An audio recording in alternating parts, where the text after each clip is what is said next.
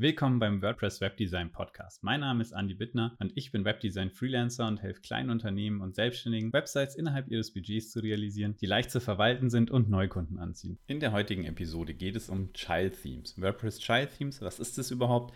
Was hat es für Vorteile? Was hat es für Nachteile? In welchen Fällen lohnt sich das wirklich, ein Child Theme anzulegen? Und wie kannst du dein Child Theme ganz einfach selbst anlegen?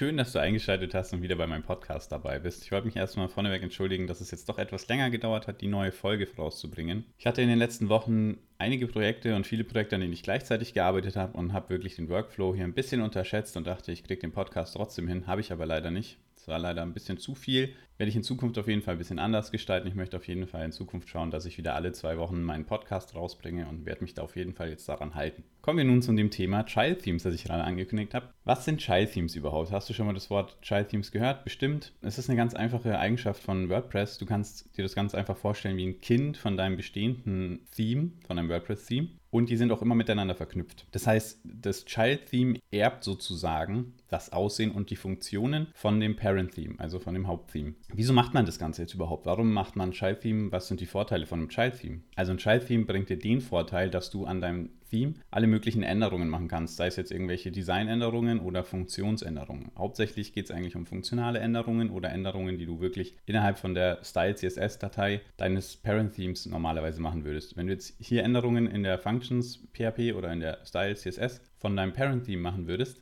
und es kommt ein Update von deinem Parent-Theme, dann überschreibt das Update überschreibt das Update alle deine Änderungen, die du gerade an dem Parent-Team schon gemacht hast. Es wäre natürlich super bitter, wenn du irgendwelche wirklich wichtigen, essentiellen Funktionen verändert hast, die für, dein, für deine Website wirklich wichtig sind und die werden dann einfach überschrieben. Deswegen würde ich immer empfehlen, eigentlich in fast jedem Fall ein Child-Theme zu machen. Kommt es natürlich darauf an, was für Themes du benutzt. Also wenn du ein Theme benutzt, das du aus dem Internet gekauft hast oder irgendein kostenloses Theme benutzt, das jetzt kein Page-Builder ist wie Divi oder Elementor zum Beispiel, dann würde ich auf jeden Fall empfehlen, da ein Child-Theme zu machen. Vor allem der Aufwand ist wirklich gering. Ich sag dir, ich erkläre dir später noch, wie man das genau macht. Und ich, wenn du den Link in den Show Notes klickst, dann kannst du auf jeden Fall nochmal sehen, wie du das genau machst. Also ich zeige dir da eine ganz gute Anleitung, wie du ganz einfach ein Child-Theme erstellen kannst. Also es gibt da auch zwei verschiedene Lösungen. Du kannst es entweder über einen Generator machen. Das ist ein Tool auf einer Webseite, den ich immer benutze. Der ist allerdings nur auf Englisch. Da kannst du in zwei Minuten dein eigenes Child-Theme erstellen. Oder du kannst es natürlich auch komplett manuell machen und mit einem Texteditor deine eigenen Dateien erstellen, das eigene Ordnerverzeichnis aufsetzen. Das geht natürlich auch. Zeige ich dir beides, klick einfach den Link in den Show Notes und dann siehst du die Anleitung, wie das Ganze funktioniert.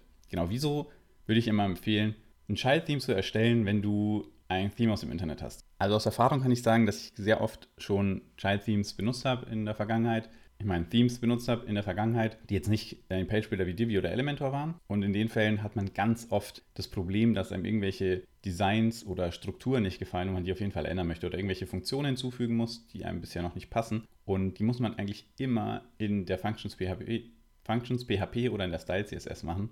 Und es wäre natürlich schade, wenn man diese Änderungen macht. Dann hat das Theme auf seine eigenen Bedürfnisse zugeschnitten und dann kommt ein neues Update und alle Änderungen sind futsch. Deswegen auf jeden Fall immer ein Child-Theme davon erstellen, das Child-Theme installieren, dann immer das Parent-Theme updaten, die Änderungen in dem Child-Theme machen und deine Änderungen bleiben immer erhalten. Warum braucht man jetzt zum Beispiel bei Divi oder bei Elementor nicht unbedingt ein Child-Theme?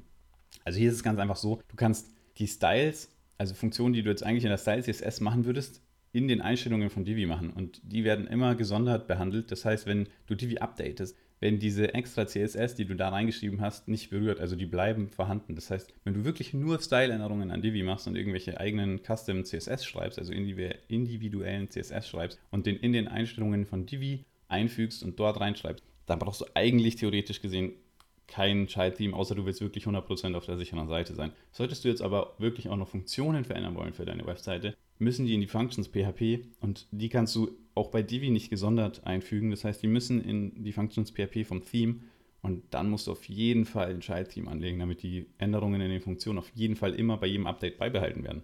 Und wie gesagt, der Aufwand ist wirklich schwindend gering. Es dauert meistens nur zwei Minuten. Problem ist eher, wenn du schon ein paar Inhalte drinnen hast, dann musst du noch mal schauen, wie das genau funktioniert. Auch dazu kann ich dir nochmal eine Anleitung sagen. Aber genau, Im Prinzip geht es eigentlich super einfach. Du musst eigentlich, selbst wenn du es manuell machst, nur eine Style CSS, eine Functions PHP, einen Screenshot, wie das dann im Backend aussieht, machen und eine gewisse Ordnerstruktur aufsetzen. Wie genau du das machst, dafür, wie gesagt, klick den Link in den Show Notes. Da habe ich eine genaue Anleitung, da siehst du genau, wie du das machst und da habe ich auch Code-Snippets, die du einfach kopieren und einfügen kannst, wie du das machen kannst. Danach kannst du einfach ins Backend gehen. Du gehst dann links, im, wenn du dich eingeloggt hast, in dein Backend-Menü von WordPress, kannst du links auf Design und dann auf Themes gehen. Dort kannst du Themes installieren und dann Theme uploaden. Hier lädst du dann einfach dein Child-Theme hoch und aktivierst es und es ist dann automatisch mit deinem Parent-Theme verknüpft. Hier ganz wichtig zu beachten, du darfst auch niemals dein Parent-Theme deaktivieren, weil sonst funktioniert dein Child-Theme nicht. Es ist natürlich in Abhängigkeit von deinem Parent-Theme. Es erbt alle wichtigen, äh, wichtige Design-Einstellungen und alle wichtigen Funktionen von deinem Parent-Theme. Und nur deine Anpassungen werden in dem Child-Theme festgelegt. Das heißt, die Grundfunktionen, die stehen alle beim Parent-Theme und die werden einfach nur geerbt und übernommen. Wenn du also das Parent-Theme deaktivierst, funktioniert automatisch dein Child-Theme nicht mehr. So, das war eine etwas knackigere Folge heute, ein bisschen kürzer, aber ich finde, das Thema ist auf jeden Fall sehr wichtig. Wenn du noch irgendwelche Fragen zu Child Themes hast, ich dir irgendwas nicht ganz genau erklärt habe, du das nicht komplett verstanden hast, dann schreib mir gerne entweder eine Mail an info@uixandy.com oder nimm das Kontaktformular auf meiner Webseite her. Ich würde mich auf jeden Fall freuen. Und wenn du irgendwelche Anregungen, Tipps hast oder ein Thema, das ich in Zukunft besprechen soll, dann auch einfach eine Mail oder das Kontaktformular. Kritik natürlich auch gerne. Ich freue mich immer, wenn ich, besser, wenn ich was besser machen kann. Vielen Dank fürs Zuhören und bis zum nächsten Mal. Ciao.